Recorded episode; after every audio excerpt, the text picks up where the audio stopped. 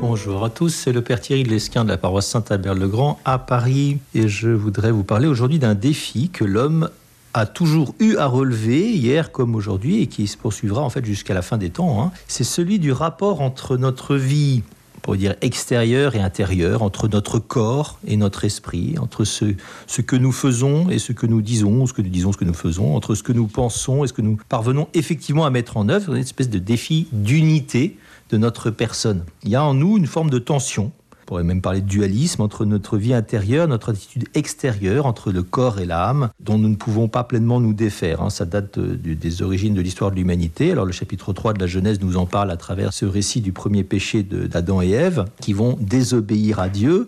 Et de cette désobéissance va, découler un regard nouveau sur l'autre en découvrant la nudité. Hein. Au lieu de regarder l'autre dans les yeux, eh bien, on devient capable de regarder l'autre avec concupiscence, donc objet de convoitise sur le corps. Le rapport de nos contemporains, notre époque au corps, est pas moins blessé que par le passé. On pourrait peut-être même dire que notre époque de l'image bah, fait qu'il est peut-être encore plus blessé qu'il ne fut à d'autres époques.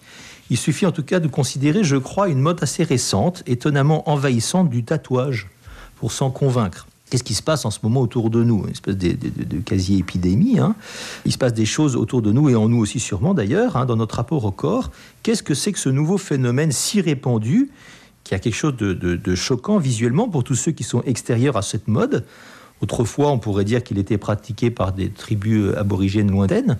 Un certain nombre de personnes, je sais pas, des, repris de justice, quelques marins, soldats, enfin des gens a priori un peu à la marge de la société.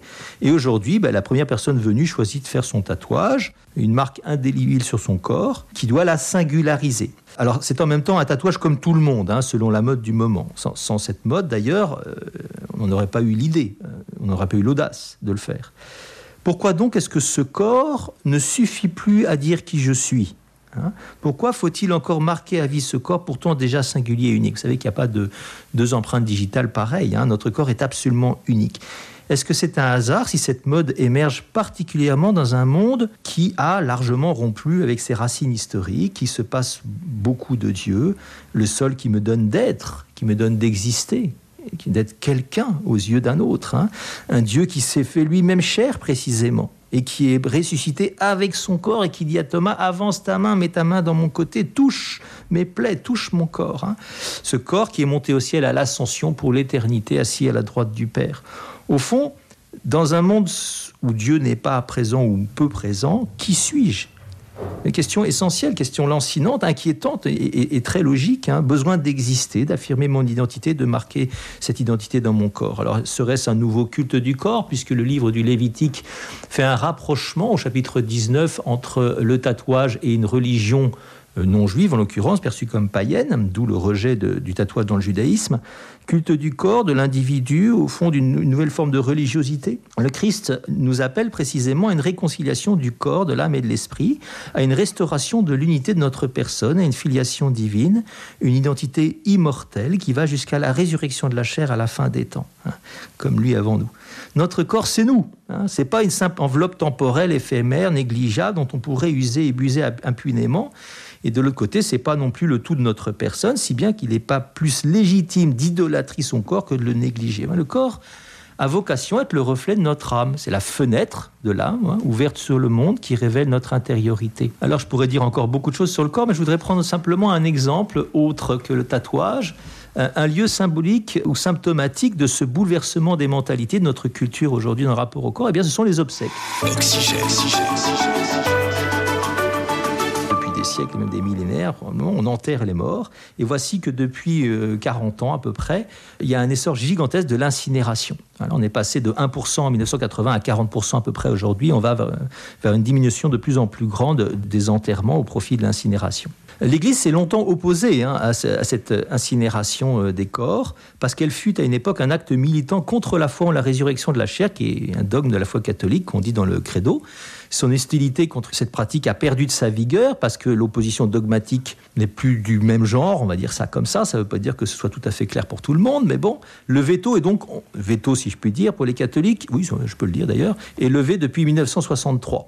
C'est pas si vieux que ça, mais pour autant, l'Église ne recommande pas l'incinération. elle n'est pas conforme à la grande tradition judéo-chrétienne dans laquelle on enterre les morts. Hein. Vous savez que donc l'Église ne doute pas qu'on puisse ressusciter avec son corps, même si on a été incinéré. Hein. Elle croit que la, résurrection d'une Jeanne d'Arc ou d'un Maximilien Kolb, dont tous les deux ont été brûlés, l'une à Rouen en 1431 et l'autre euh, en 1941 à Auschwitz.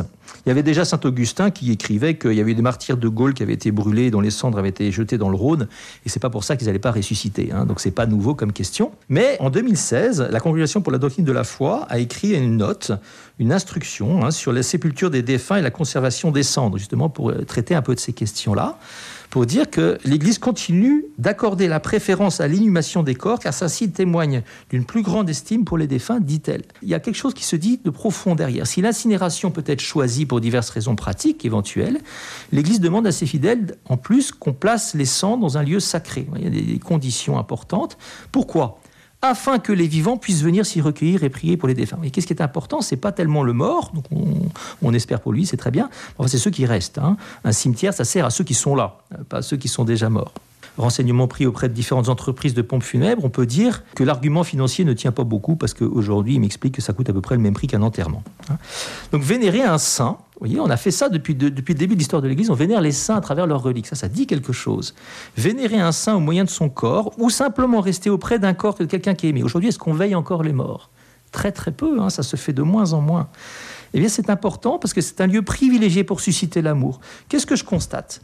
Eh bien, que quand nous mourrons, notre corps reste là encore un moment. il va se dégrader, ça c'est sûr, comme si l'interface première de la personne nous était encore proposée comme un moyen privilégié pour être encore en relation avec la personne décédée qui nous a quittés. C'est pas neutre. Hein On constate que beaucoup de corps de saints se conservent de façon étonnante. On ne sait pas trop pourquoi. Euh, comme Bernadette Soubirou, Catherine Labouré, euh, Saint-Charbel au Liban ou Padre Pio en Italie. Et si ces restes n'étaient pas d'un intérêt réel pour les vivants, comment expliquer qu'il y ait tant de miracles qui se soient opérés dans l'histoire au contact des reliques? C'est quand même une question, ça. Notre société, qui a pris largement ses distances avec la tradition chrétienne, ne comprend plus vraiment la dignité de notre corps tel que l'enseigne l'Église catholique dans son catéchisme. Alors là, je vais vous le lire quand même, c'est le numéro 365. L'unité de l'âme et du corps est si profonde que l'on doit considérer l'âme comme la forme du corps. Alors la forme, c'est un terme peut-être philosophique, mais c'est-à-dire que c'est grâce à l'âme spirituelle que le corps constitué de matière est un corps humain et vivant. C'est facile à comprendre. L'esprit et la matière dans l'homme ne sont pas deux natures unies, mais leur union forme une unique nature. Donc à travers la crémation, il y a un petit souci que souligne la Congrégation pour la doctrine de la foi.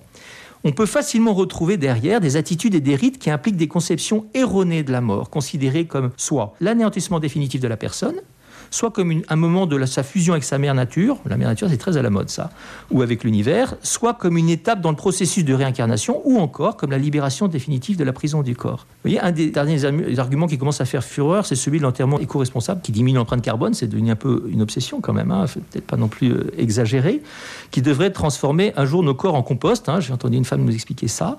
C'est un concept parce que ce qui est très important, c'est qu'on ne doit pas entraver le développement essentiel de la faune et de la flore. Alors, à nous de voir si on veut se laisser emporter par ce tourbillon culturel ambiant qui n'est de fait pas, pleinement chrétien. Hein. Alors, je vous lis pour conclure une phrase de Saint Paul toute simple. Le corps est pour le Seigneur, le Seigneur est pour le corps. Votre corps est le temple du Saint-Esprit qui est en vous et que vous tenez de Dieu. Vous ne vous appartenez pas, vous avez été bel et bien racheté. Glorifiez donc Dieu dans votre corps, 1 Corinthiens 6, et Romains 14, pardon, j'ajoute encore.